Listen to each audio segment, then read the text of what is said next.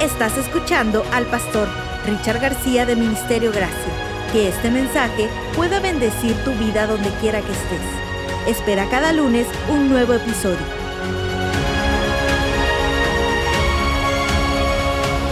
Vamos a la palabra, vamos al libro de Apocalipsis capítulo 2, versículos 12 en adelante. Estamos en la serie Siete mensajes, una iglesia. Hoy estaremos hablando de la iglesia de Pérgamo. Apocalipsis 2, 12 en adelante. Dice la palabra, Reina Valera 1960. Y escribe al ángel de la iglesia en Pérgamo. El que tiene la espada de dos filos dice esto. Yo conozco tus obras ¿Y dónde moras? Donde está el trono de Satanás. Pero retienes mi nombre y no has negado mi fe, ni aún en los días en que Antipas, mi testigo fiel, fue muerto entre vosotros, donde mora Satanás. Pero tengo unas pocas cosas contra ti, que tienes ahí a los que retienen la doctrina de Balaán que enseñaba a Balac a poner tropiezo ante los hijos de Israel, a comer cosas sacrificadas a los ídolos y a cometer fornicación. Y también tienes a los que retienen la doctrina de los nicolaitas, la que yo aborrezco. Por tanto, arrepiéntete, pues si no, vendré a ti pronto y pelearé contra ellos con la espada de mi boca. El que tiene oído, oiga lo que el Espíritu dice a las iglesias. Al que venciere daré a comer del maná escondido y le daré una piedrecita blanca y en la piedrecita escrito un nombre nuevo, el cual ninguno conoce sino aquel que lo recibe.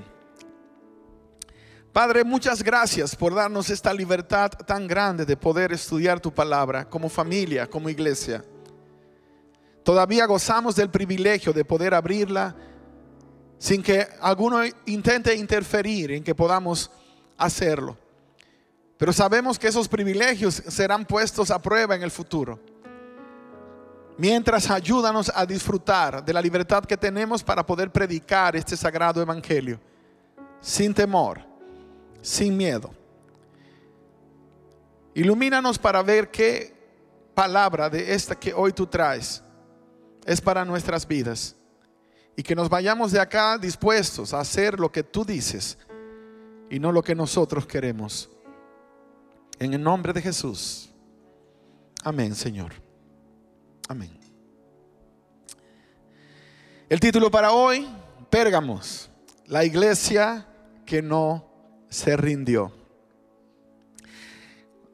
Cuando nosotros hablamos de la iglesia de Pérgamos, hablamos de una iglesia que parece ser no existió en tiempos muy buenos y en circunstancias muy buenas. De hecho, si usted va a Turquía hoy día, existe la ciudad de Pérgamo todavía y tristemente no hay ninguna iglesia cristiana, porque hace años atrás fueron expulsados todos los cristianos que quedaban en esa zona. Ahora bien, lo que la iglesia de Pérgamos es hoy día no necesariamente es lo que, o la ciudad de Pérgamos es lo que fue en los tiempos bíblicos, en los tiempos cuando Juan recibe de parte del Señor esta palabra para enviarla a las iglesias que estaban en Asia. Comenzamos con la primera iglesia que fue Éfeso, luego seguimos con la segunda iglesia que fue la iglesia de Esmirna y ahora nos toca hablar de la iglesia de Pérgamos. La palabra que Dios pone para la iglesia acá es una palabra pesada, es una palabra difícil. Si tratamos de explicar cómo era la ciudad de Pérgamos en los tiempos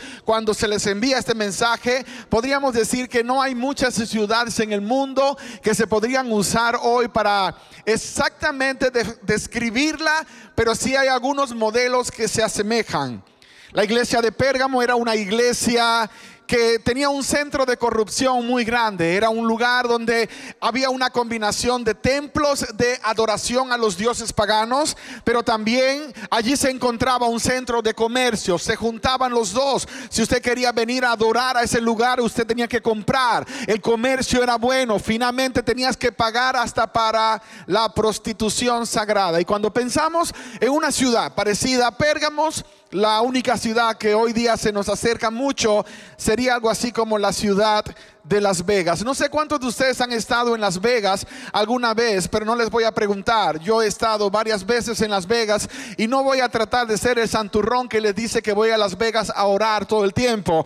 Pero cuando he ido a Las Vegas, mayormente ha sido porque me invitaron a predicar. Ahora, me tocó llevar a un grupo de jóvenes de la iglesia en una de las campañas que hicimos y yo tomé la decisión de llevarlos a caminar por Las Vegas, a que caminaran por Las Vegas. Y mientras les voy a, decir esta historia, les voy a tratar de poner el contexto para que nadie vaya a pensar. Los llevé a caminar por la calle más corrupta que hay en esa ciudad, porque quería que fueran conmigo como su pastor, que vieran porque recuerdo la primera vez que fui con un grupo para evangelizar, llegamos al hotel, me acuerdo, y había uno del grupo, de esos que siempre son los más santurrones, que decía, no habrá otra manera de entrar a este hotel que no sea pasando por acá, porque ahí estaban las máquinas del casino, así que eh, era una tentación ver las máquinas, las muchachas que estaban bailando por allá,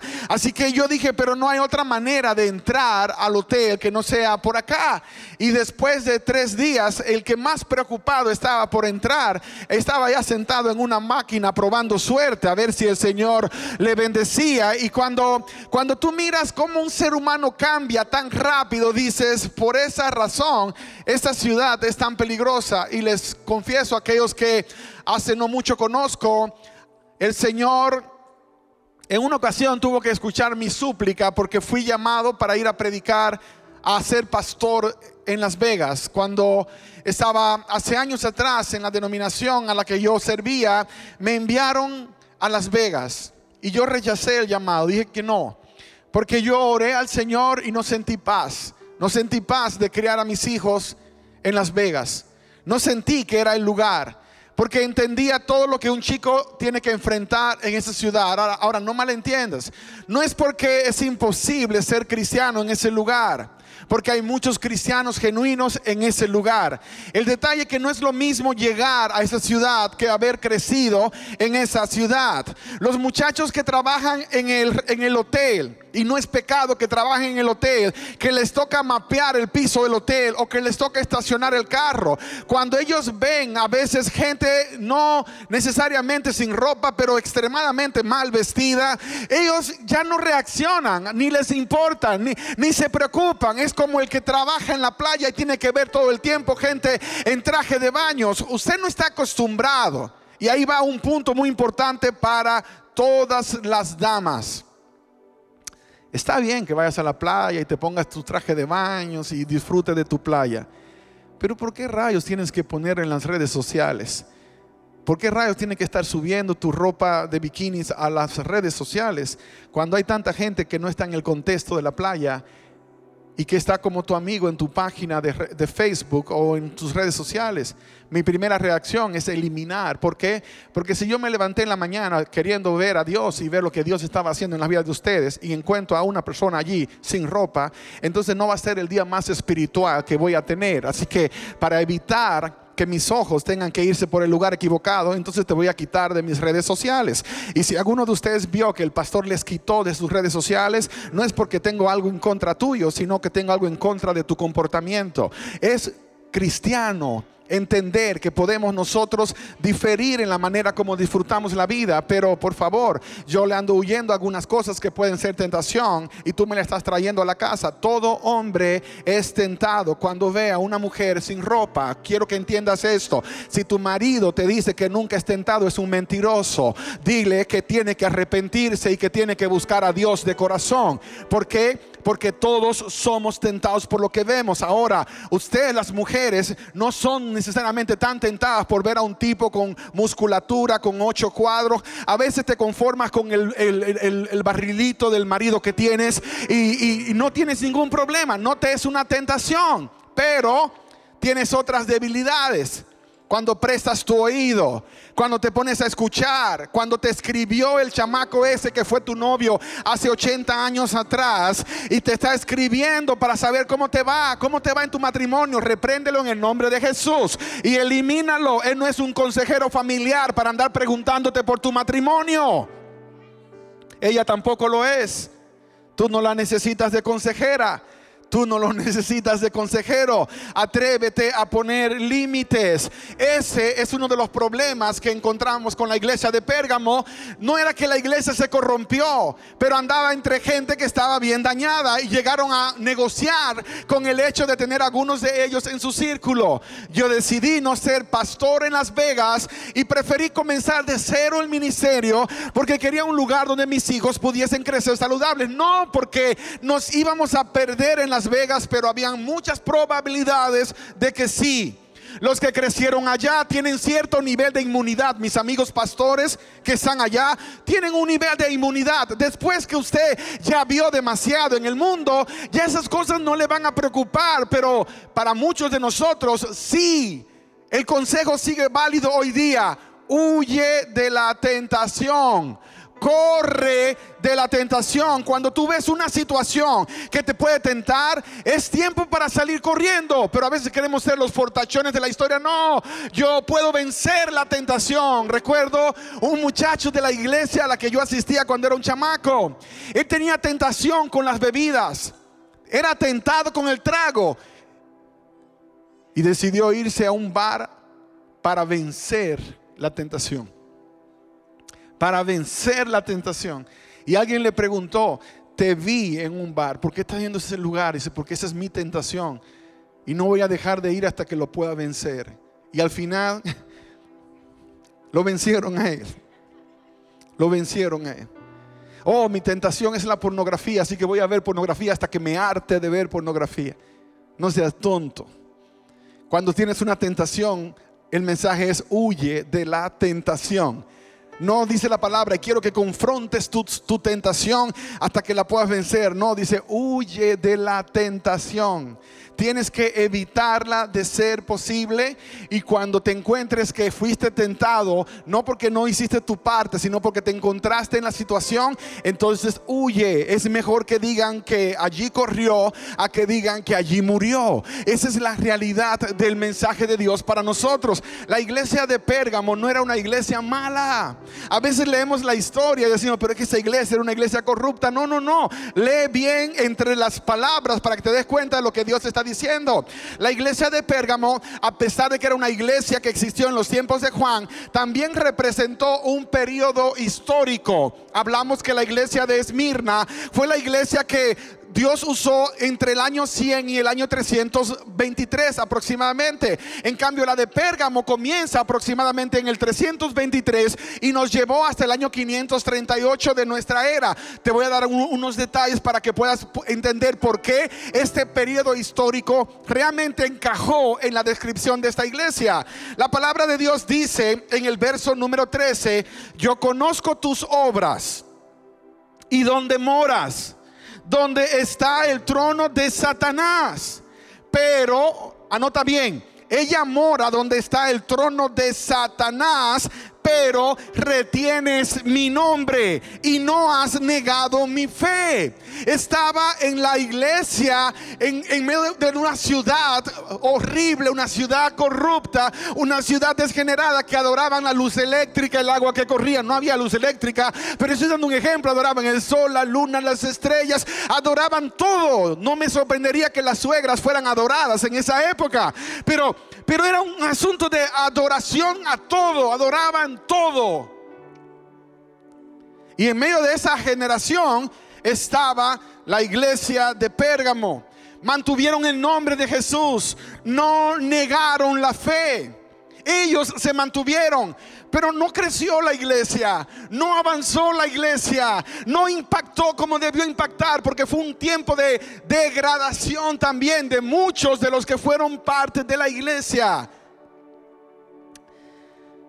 Cuando tú lees un poco acerca de qué pasó entre el año 323 en adelante en el cristianismo, ah, es imposible no hablar de Roma. Es imposible no hablar de la fusión que hubo entre el cristianismo y el paganismo. Hay un emperador romano llamado Constantino que se convirtió, pero nunca se convirtió. Era un político. A veces es importante notar esto. Ustedes van a las elecciones a votar porque es un deber ciudadano. Pero está mal que pongas tu esperanza en un político. Está mal que creas que Dios va a traer liberación a través de un político. Dios nunca hizo lo que tenía que hacer en cuanto al avance del Evangelio a través de políticos. Usó reyes para facilitar el avance del Evangelio, pero nunca fue a través de ellos. Nunca fue a través de la política como el Evangelio creció. En aquel entonces la iglesia tenía claramente que lidiar con situaciones políticas también a las que se pudo haber sujetado o de las que se pudieron haber mantenido a la distancia, pero no lo hicieron. Constantino se convierte en cristiano para salvar el imperio romano y entonces invita a un concilio, el concilio de Nicea, año 321 a 325, y ahí comienza la corrupción de la iglesia. ¿Por qué? Porque Constantino les dio poder político. Les dio poder político. De hecho, tanto así que Constantino se mudó se mudó de Roma y mudó la capital del imperio a Constantinopla, que es Turquía, Istambul hoy día. Se mudó. ¿Y sabes quién se quedó gobernando en Roma? El obispo de la iglesia. El líder, el pastor de la iglesia de Roma, ahora era un líder religioso y político. Y comenzó una degradación. ¿Por qué? Porque el emperador comenzó a empujar. Tenemos que unir a los paganos y a los cristianos. Tenemos que unir a los que no creen, a los que creen. Vamos a unirnos en elementos comunes. Parecido a lo que está pasando en la sociedad nuestra hoy día, donde creemos que porque nuestro deber como ciudadanos es ah, apoyar las causas sociales, hemos puesto a un lado los valores y los principios cristianos para complacer a algunas personas que de manera extraña piensan que si no lo hacemos ya no somos representantes de Dios. Y voy a ser muy específico. Nosotros como cristianos creemos en el matrimonio entre Juan y María, no entre Juan y José. Como cristianos creemos en el matrimonio entre María y Pedro, no María y Josefina. Pero por alguna razón hoy en las redes sociales, si yo pongo un comentario diciendo, o alguno de ustedes va la semana que viene y dice, el pastor de Ministerio Gracia dijo algo que es odio contra la comunidad JQYS. Entonces me quitan la cuenta de Facebook, me quitan el Instagram ya no puedo postear en ningún lugar porque yo no puedo expresar mi convicción, pero otros pueden hacerlo.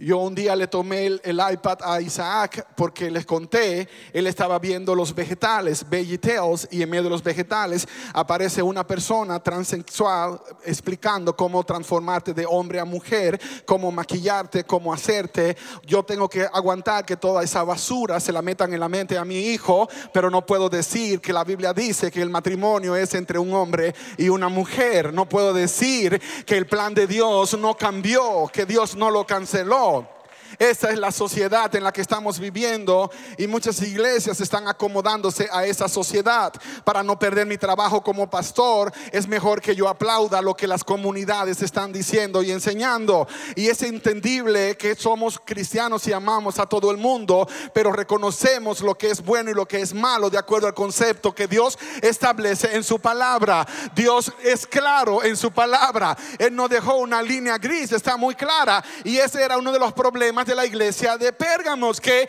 ellos estaban mezclándose con todo, diciendo, bueno, nosotros no lo hacemos, eso es lo importante, que lo hagan los demás.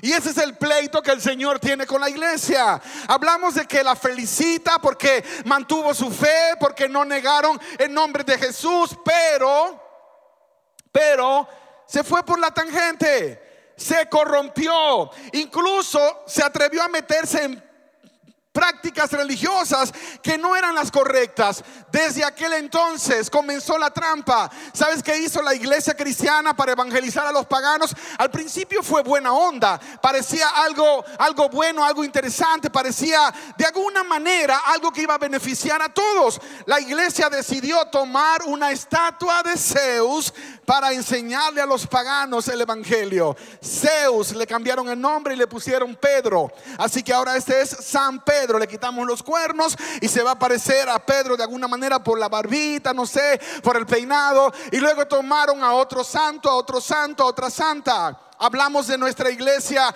ah, cristiana hoy día y vemos la división que hay. Por ejemplo, en México, no sé si estoy equivocado, pero el porcentaje de gente que adora a la Virgen de Guadalupe y no tiene ninguna relación con Dios, solo con la Virgen, y aunque la tuvieran con Dios, pero Dios va después de la Virgen para mucha gente, son millones y millones y millones y millones. Y la historia no comenzó. La historia de la Virgen de Guadalupe no comenzó con la aparición al indio Juan Diego. La historia comenzó en Pérgamos en el año 325, 331, porque para evangelizar a los paganos tomaron imágenes paganas y le pusieron nombres cristianos. Una diosa llamada Semiramis que tenía un bebé en sus brazos le pusieron Virgen María y su hijo Jesús. Y con eso le enseñaban a los paganos quién era la Virgen María. ¿Y qué hicieron ellos? Bueno, sí, ya conocemos a María y comenzaron a adorar a Semiramis como si fuera María, Artemisa o también Semiramis, como usted le quiera llamar. Así comenzó la desviación del Evangelio. Estaban evangelizando, pero usando herramientas que no eran cristianas.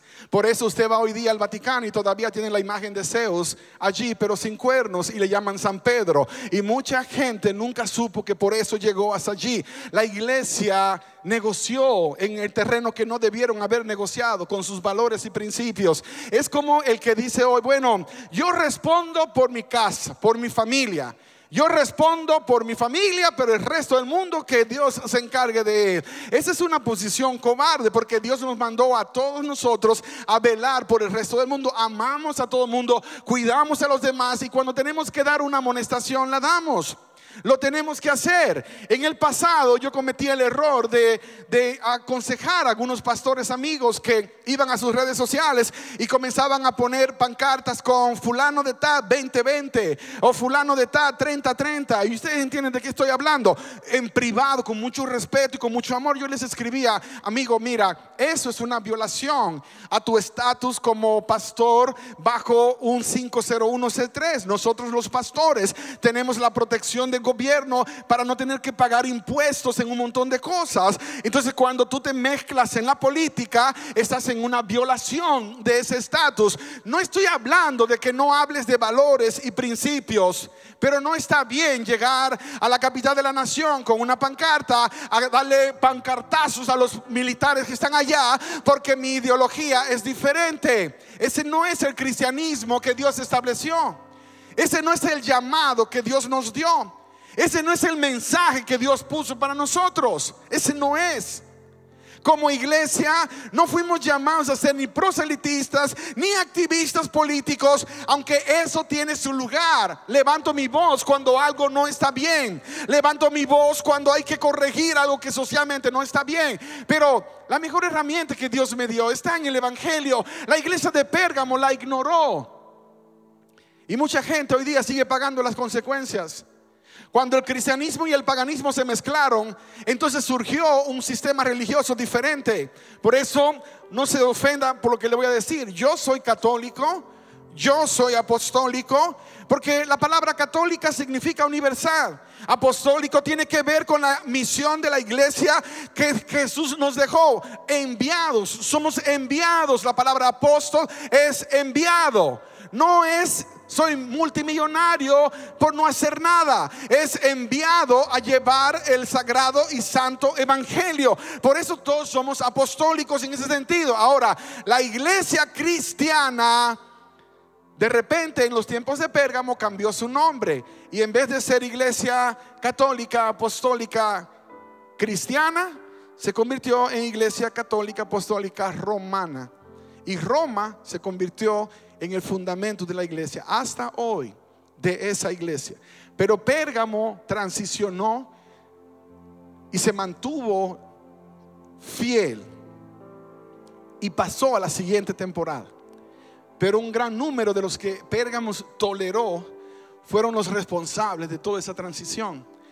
En mi país se mezcló mucho el cristianismo con el paganismo y de hecho en República Dominicana tenemos la, la situación interesante de que está la isla República Dominicana pero hay dos naciones. Una de las naciones es República Dominicana y la otra es la República de Haití. Son dos naciones totalmente diferentes. Dominicano habla español, el haitiano habla el creol, una, una especie de dialecto del francés. Entonces el dominicano es muy católico, el haitiano es... Uh, por, por tradición practica el vudú es una de las herencias africanas que se trajo, aunque se está avanzando el cristianismo allá. Entonces el, choque es muy fuerte, entonces casi se mezcló todo. Ahora una persona cristiana en nuestro país practica un cristianismo que tiene vudú, que tiene santería, todo mezclado. Y yo recuerdo de muchacho haber crecido viendo esas cosas en mi barrio. Estaba a la mamá de un amigo que tenía una fiesta que celebraba cada año que se llamaba la fiesta a San Miguel, que no nada que ver con el Miguel, el Micael de la Biblia. Era una fiesta a un demonio. Se podían comer varias libras de carne, una sola persona, devorarla. Eh, tomaban un animal, le cortaban el cuello y se bebían la sangre como, como si era beber un vaso de jugo de naranja. Y luego hacían algo que a todos nos dejaba, o sea, en, disbelief, ¿no? no podíamos creerlo. Y era que podían caminar sobre brasas de fuego y no se quemaban. Y esto es cristianismo en el contexto de esa gente, pero muchos de ellos no tienen la idea de que todo eso viene de una mezcla del cristianismo y el paganismo por los tiempos de la iglesia de Pérgamos. La iglesia se corrompió, aunque un grupo se mantuvo fieles a la palabra. Por eso tenemos el evangelio nosotros hoy día, porque esta gente se mantuvo fiel, porque a pesar de que fueron muy flojos en mantener clara la línea de división y dijeron, no, no, no, acá no es que ustedes adoran a Artemisa, que adoran a Astarte que adoran a Zeus y luego les queda espacio para un Dios más y vienen y adoran a Jesucristo. Así no funciona. O es con Dios o es contra Dios. El Señor dijo, el que conmigo no recoge, desparrama. El que no está conmigo está en mi contra. Ese fue el mensaje claro que Dios le dio a la iglesia. Por eso la reprendió. Tengo contra ti esto. Tengo este problema contra ti. Has, has, mantenido mi nombre has mantenido la fe, pero la iglesia se estancó. ¿Por qué? Porque has llegado a lidiar con la mentalidad de que, bueno, siempre y cuando no lo haga yo, que lo sigan haciendo. Sí, Dios no te mandó a andar dándole martillazos a la gente. Pero cuando tú invitas a una persona a seguir a Jesús, es tu deber enseñarles lo que significa seguir a Jesús. No tengo que degradar el Evangelio para aumentar el número de gente que va a venir. Bueno, hermanos, acá a, dos por uno, venga, venga, tenemos descuentos acá. Acá no hay que ser muy cristiano ni, ni muy, usted puede ser cristiano y satánico al mismo tiempo. Le, le damos 20% satanismo, 30% de lo que usted quiera y el resto, con que sea medio cristiano, está bien. Usted venga a la iglesia como cuando vamos a misa y luego haga lo que usted quiera con su vida. Ese no es el Evangelio. Porque si el Evangelio de Jesús no me puede hacer una mejor persona, entonces fracasó Jesús. No, realmente yo no le di la oportunidad. Cuando Jesús llega a la vida de una persona, la cambia completamente. No eres la misma persona. Algo maravilloso sucede y cambias. Ahora es cuando Jesús viene. Cuando yo le vendo la religión a una persona, lo puedo hacer religioso. Conozco un montón de religiosos. Oh, cuántos religiosos. Y usted va a ver que usted pone algo que ellos difieren en las redes sociales y le caen a palos. Andan buscando la quinta pata a la mesa y hasta el diablo que no se la han encontrado. Toman un canto y le dan tres vueltas al revés y 14 vueltas al derecho y lo hacen decir lo que el canto nunca dijo. Solo porque son más cristianos.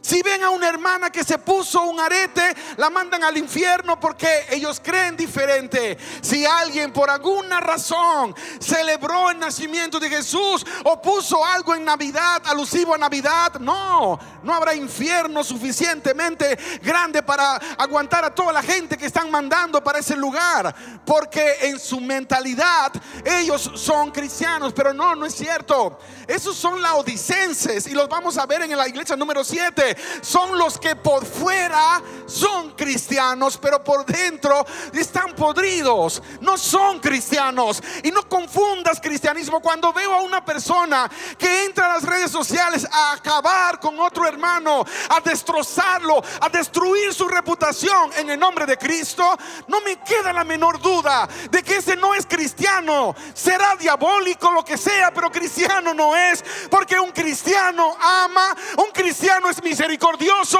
un cristiano restaura, un cristiano corrige, pero lo hace de la manera correcta. El cristiano va a ir en privado y le va a decir, fulano, mira, creo que esto no estuvo muy bien. Pero cuando eres el arrogante que vas y dices en el nombre de Jesús te reprendo porque estás haciendo algo malo, el cristianismo te pasó por la cabeza como Santa Claus pasó por mi casa y nunca se paró. Cuando era niño, nunca hizo una parada. Así te pasó el cristianismo por encima.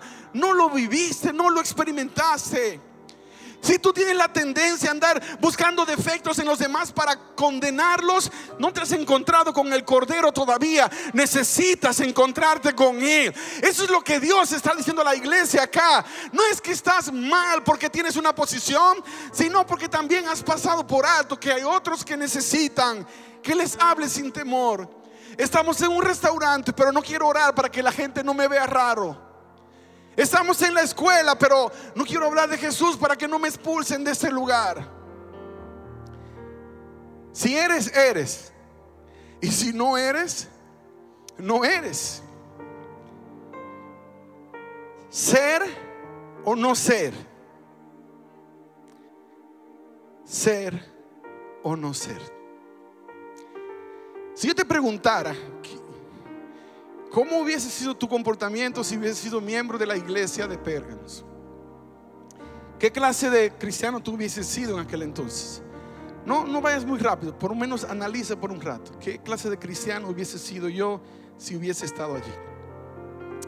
Yo sí condenaba duramente a los que, cuando yo entré a la fe, cuando conocí del Evangelio, Dios me llevó por etapas. Primero yo era el monaguillo de la parroquia y era un buen monaguillo. Yo, yo estaba fielmente en la misa. A veces era a las 5 de la mañana. Ahí estaba, a las 5 de la mañana. No me hables de un servicio a las 5 de la mañana hoy día, porque yo me acuesto a la 1, a las 2 de la mañana casi siempre.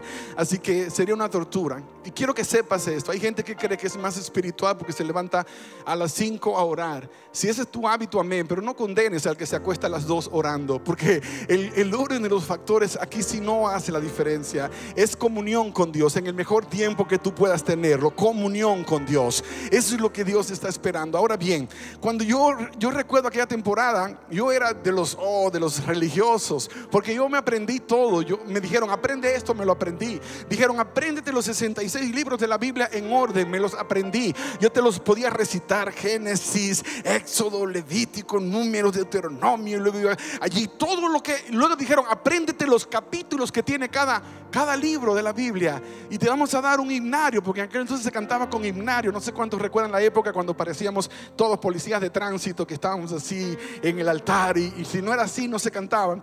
Así que yo, te, bueno, todavía hay lugares así. Entonces yo tenía el deseo de ganarme un himnario y tuve que aprenderme los 66 libros de la Biblia con cuántos capítulos tenía cada libro, uno por uno, y me lo aprendí.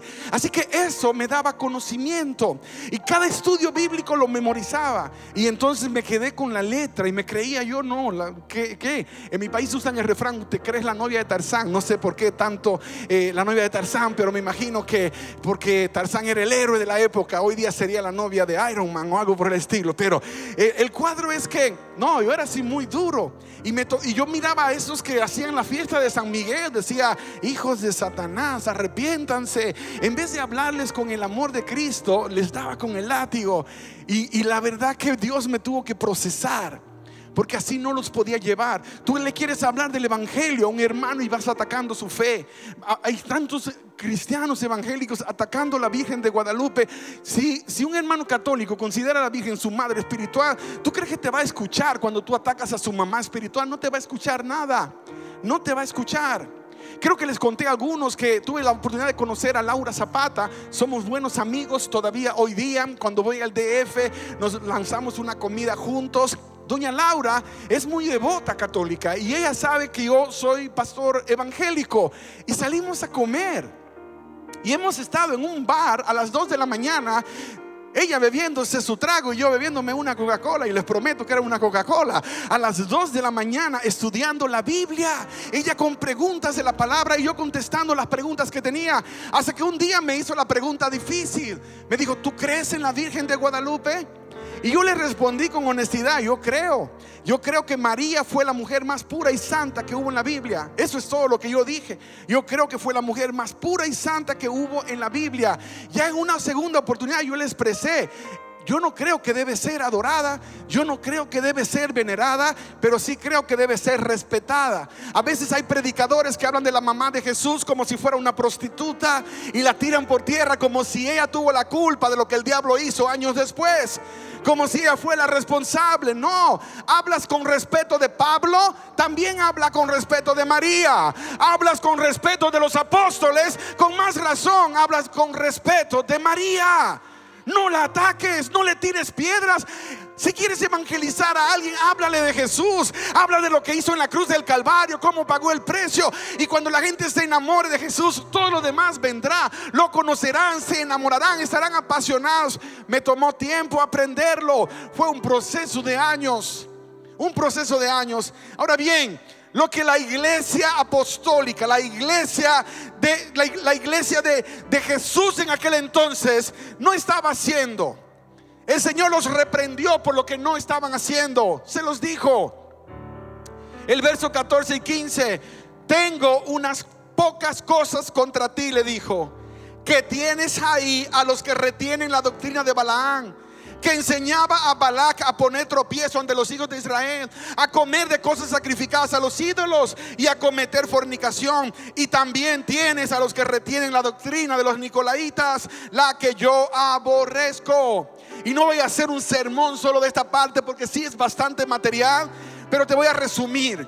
El problema de Balaán no fue que aceptó la oferta de, este tipo de Balac y comenzó a, a promover comer a los ídolos, fornicación y demás. Esa fue, eso fue el resultado.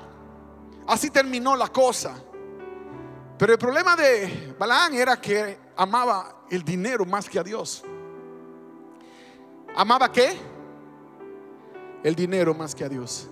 Y ahí es donde todos nos hacemos más santos y nos separamos de Balaán. No, pobre Balaán, ¿cómo pudo haber sido así? Que amaba más el dinero que a Dios. ¿Sabes por qué mucha gente no tiene tiempo de ir a una iglesia? Porque trabajan. ¿Y sabes por qué trabajan? Por dinero. Por dinero, porque la época de la esclavitud ya pasó hace muchos años, aunque hay muchos que siguen esclavos de ellos mismos. Y la excusa es, no puedo ir a la iglesia ni sábado, ni domingo, ni lunes, ni martes, ni miércoles, porque trabajo todo el tiempo. Pero ¿por qué trabajas? No, es que tengo gastos. Y si te pones a analizar, la mayoría de sus gastos ni siquiera son necesidades básicas son esclavos. Están cometiendo el mismo pecado que cometió Balaán. Y luego vienen las consecuencias. El dinero me llevó a separarme de Dios. Y luego viene la fornicación. Y luego viene toda la idolatría. Y todo eso es un resultado. Ese era el problema de todo lo que pasó. Comenzó todo con Balaán. Y llevó a todo un pueblo a desviarse y a irse en contra de Dios. Tu decisión como líder de tu casa puede afectar a tus hijos y a toda tu familia. Si el modelo que tú les estás mostrando es que el dinero es más importante que Dios, entonces prepárate que ellos van a seguir ese modelo. Pero si tú eres de los que dice, yo tengo a Dios en primer lugar, mi familia y yo serviremos a Jehová primero, mi familia y yo honraremos a Dios por encima de todas las cosas, entonces estás creando una nueva cultura Estás creando una nueva temporada, estás creando un nuevo tipo de cristianos. Ahora, el segundo grupo que Dios dice, por favor, no toleres eso, no lo toleres. Cuando tú veas a un hermano que es de la casa, que hace tres semanas que no llega, háblale por amor, dile, hermano, por favor, te amamos. No puede ser que estás abandonando y lo he visto. En los años de ministerio que llevo y aunque no me vea tan viejo, llevo 30 años como ministro del Evangelio. Así que en todos esos años he visto a gente de todos los niveles. He visto hombre y mujer meterse tanto en hacer plata para asegurarle un futuro a los hijos. Oye bien, se matan para asegurarle un futuro a los hijos y les robaron el presente. y también el futuro. Y llegó el futuro y ya no había futuro, porque los abandonaron completamente. Los pusieron a un lado. No cometas el mismo error. Cuando conoces a alguien que está así, díselo. Mira, no cometas el mismo error no lo cometas.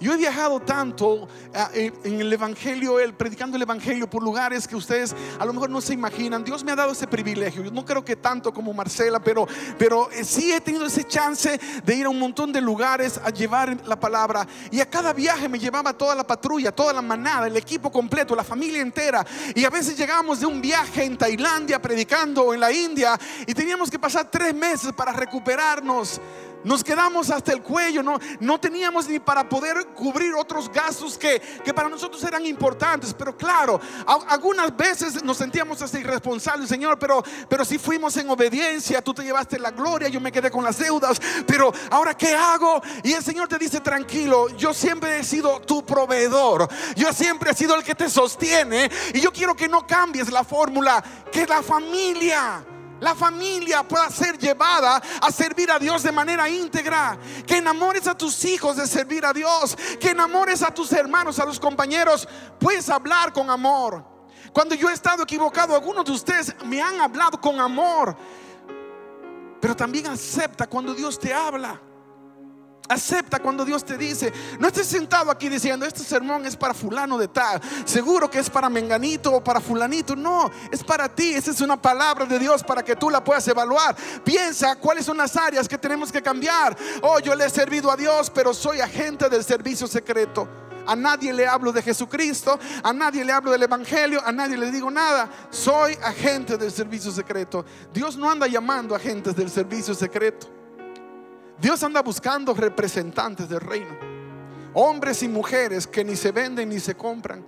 Hombres y mujeres que son tan fieles a, Dios y al deber de Dios que se comparan con lo que es la brújula, el polo que se mantienen de parte de la verdad aunque se desplomen los cielos. Hombres de integridad, mujeres de integridad, que se equivocan sí, pero que no se rinden, que se han caído sí, pero se vuelven a levantar, que no tiran la toalla sin importar cuántos golpes les dio la vida, porque saben que tienen un objetivo, una meta. Por eso admiro esta iglesia. La iglesia de Pérgamo no se rindió. Pasó momentos difíciles, cometió errores, pero no se rindió. Y al final, eso es lo que le dice el Señor. Y voy a saltar el tema de los Nicolaitas, lo vamos a estudiar en otra ocasión, pero te voy a dar breve así una descripción. Los Nicolaitas que Dios decía, los aborrezco. Pocas veces veo a Dios diciendo, aborrezco a esta gente. A los nicolaitas los aborrecía. La traducción de la palabra es el que conquista al pueblo. Pero no eran conquistadores como Alejandro Magno, como los grandes. No, no, no. Los nicolaitas eran los que andaban buscando seguidores. Y para lograrlo los envenenaban. ¿Sabe por qué Dios aborrece tanto eso? Está bien que tú tienes una visión para tu vida. Incluso algunas personas ah, piensan que, en mi caso, que yo no estaría de acuerdo que ellos puedan ir y abrir un ministerio y comenzar una obra. Hemos abierto iglesias en, en 11 ciudades distintas porque creemos en plantar iglesias y empujar. Pero esto es lo que no creemos. No creemos que tú puedes ponerte a envenenar a otras personas para decirle, hey, tengo una revelación de Dios y ahora voy a ser yo el nuevo ah, líder de ministerio internacional lavando los pies de los pobres. Dios te dio ese llamado, vete y hazlo. Y admiro a aquellos que lo han hecho sin tener que ser nicolaitas. Y tengo algunos amigos que en un momento me dijeron, siento de Dios hacer esto, lo hicieron, ah, funcionó en algunos casos, en otros no funcionó porque no era el tiempo a lo mejor de Dios, pero no andaban envenenando gente. No andaban buscando que, ¿sabes qué? El pastor es un sin gracia, es un impío, vente conmigo. No hacían eso. Entonces, no pienses que aquellas personas que de alguna manera sienten un llamado están haciendo algo malo, porque a todos Dios nos considera para hacer una obra para Él. Pero hazlo por los canales correctos. ¿Por qué Dios odia al Nicolaita? Por lo que dice Ezequiel 28, 16. Se parecen a Satanás se parecen a Satanás en el cielo cuando se rebeló contra Dios. Mira lo que dice el pasaje, Ezequiel 28, 16. Dice así, a causa de la multitud de tus contrataciones, fuiste lleno de iniquidad y pecaste por lo que yo te eché del monte de Dios y te arrojé de entre las piedras de fuego, oh querubín protector. ¿Sabes cuál fue el problema del diablo en el cielo? Que el diablo se fue acercando a los ángeles y comenzó a cuchuchar, criticar, envenenar. ¿Cómo así, pastor? La palabra contratación que aparece acá no es que él, él, hacía contratos, era un contratista. No, no, no, no era que era un contratista, es que era un criticón. Vivía murmurando detrás del telón. Oye, si yo fuera Dios, yo lo haría así, así, así, así. Como a veces pasa en la iglesia. Si yo fuera el pastor, lo haría así, así. Por eso no eres el pastor. Por eso Dios no te ha puesto en la posición. Y si Dios te va a poner, debes comenzar practicando la lealtad la lealtad al líder que tienes. Eres parte del equipo de alabanza, entonces no puedes entrar diciendo, oh, si yo fuera la líder de alabanza, yo haría así, así, así, así, porque no eres. Si eres una persona íntegra, irías con el líder de alabanza y compartirías la idea. Pero ¿sabes por qué no la compartes? Porque no quieres que te roben el show, porque era tu idea, es mía, no, no es tuya, es de Dios.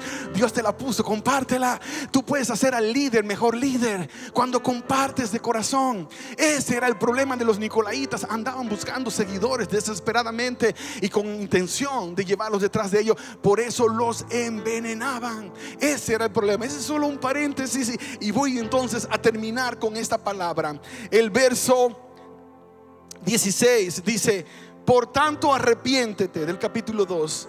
Pues si no, vendré pronto a ti y pelearé contra ellos con la espada de mi boca. Mira lo lindo de este texto y la buena noticia. El Señor no está diciendo que te va a destruir a ti.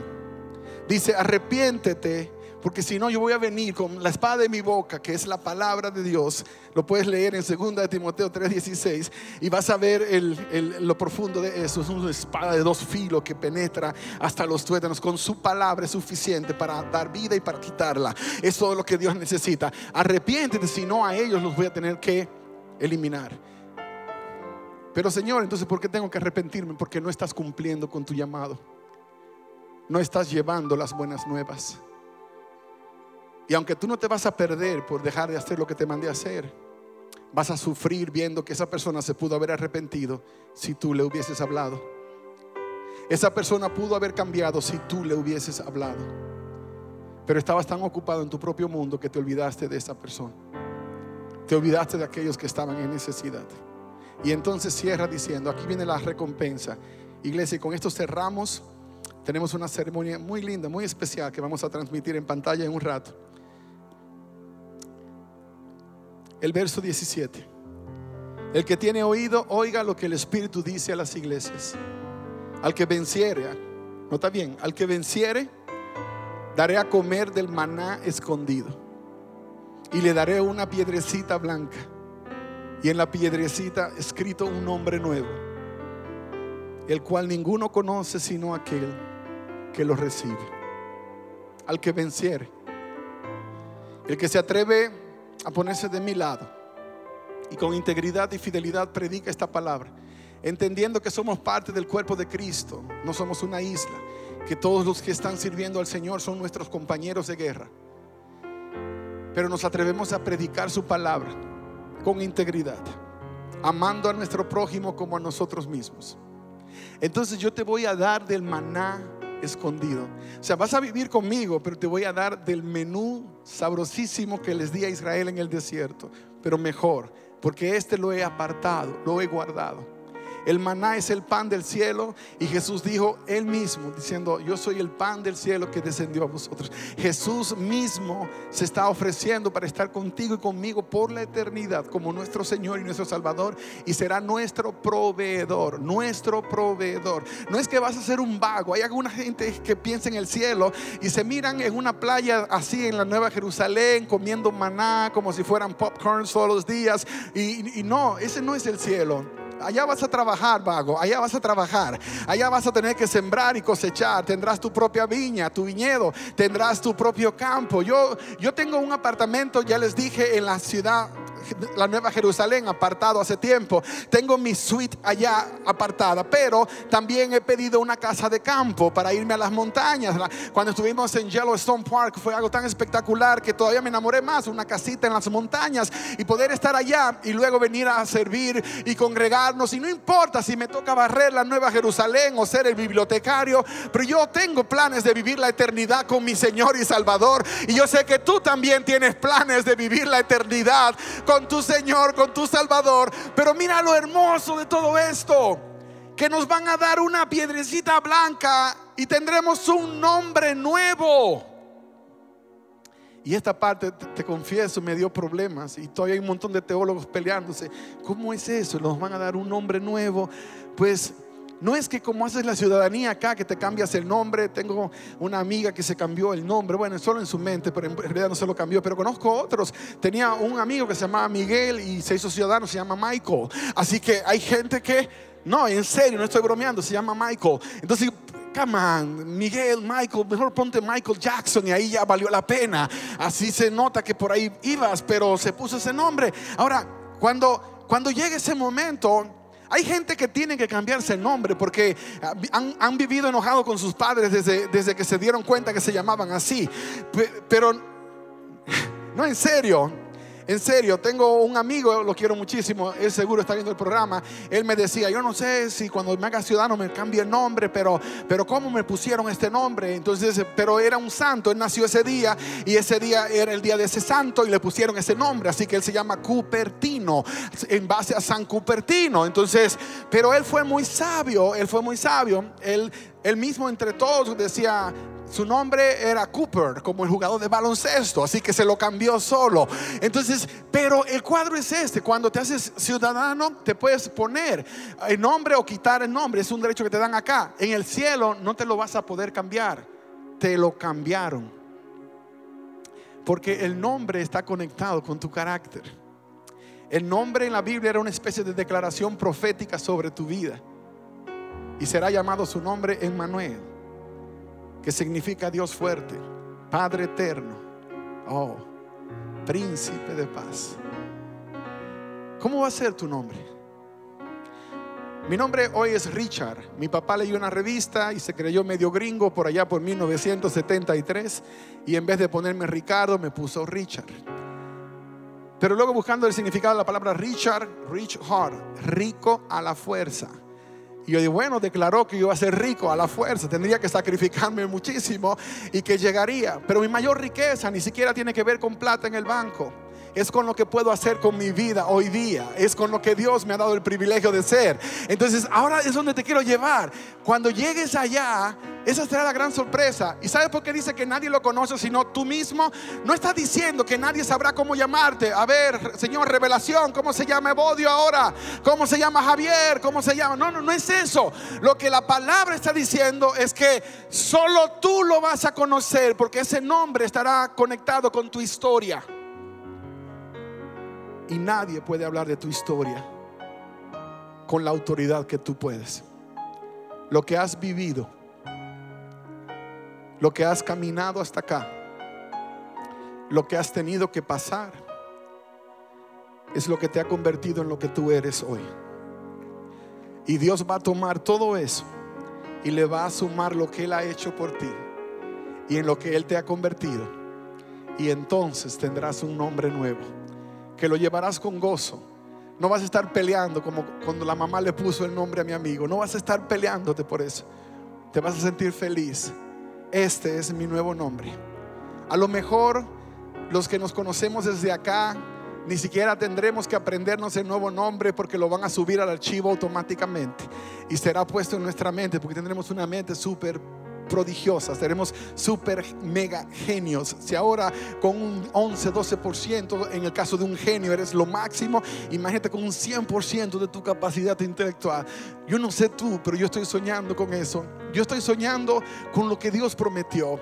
Entonces, si la promesa de Dios de que los vencedores van a vivir todo eso es real y yo lo creo, entonces vale la pena hacerle caso y arrepentirme de las cosas que he hecho mal arrepentirme de las cosas que, pude haber hecho diferente, pedir perdón por lo que no hice bien.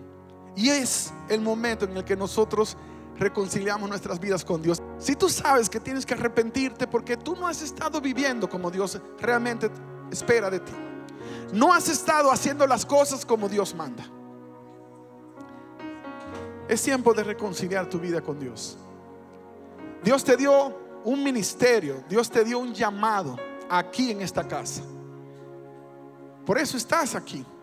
Algunos de ustedes que han venido a visitarnos de otras iglesias, les digo de corazón, su iglesia es su casa. En ese lugar Dios los plantó para servir, sirvan en su iglesia. Las únicas personas que nosotros queremos ver sirviendo en esta casa son los que no tienen una iglesia o los que tuvieron una pero por alguna razón y la pandemia hoy día no tienen una casa y están buscando una. Pero donde Dios te plantó, allí sirves. De la única forma que alguien se mueve es por un llamado de Dios y ese llamado Dios tiene que ponerlo en tu corazón y en el corazón de tu pastor también. Pero tú que eres miembro de esta casa, que hace tiempo recibiste un llamado de Dios, es tiempo de que asumas tu responsabilidad. Nos ponemos en pie, iglesia. Y mientras alabamos, vemos la gloria de Dios una vez más en esta casa. Gracias por escucharnos. Puedes hacer que esta palabra llegue a otras personas ingresando a ministeriogracia.org slash donaciones.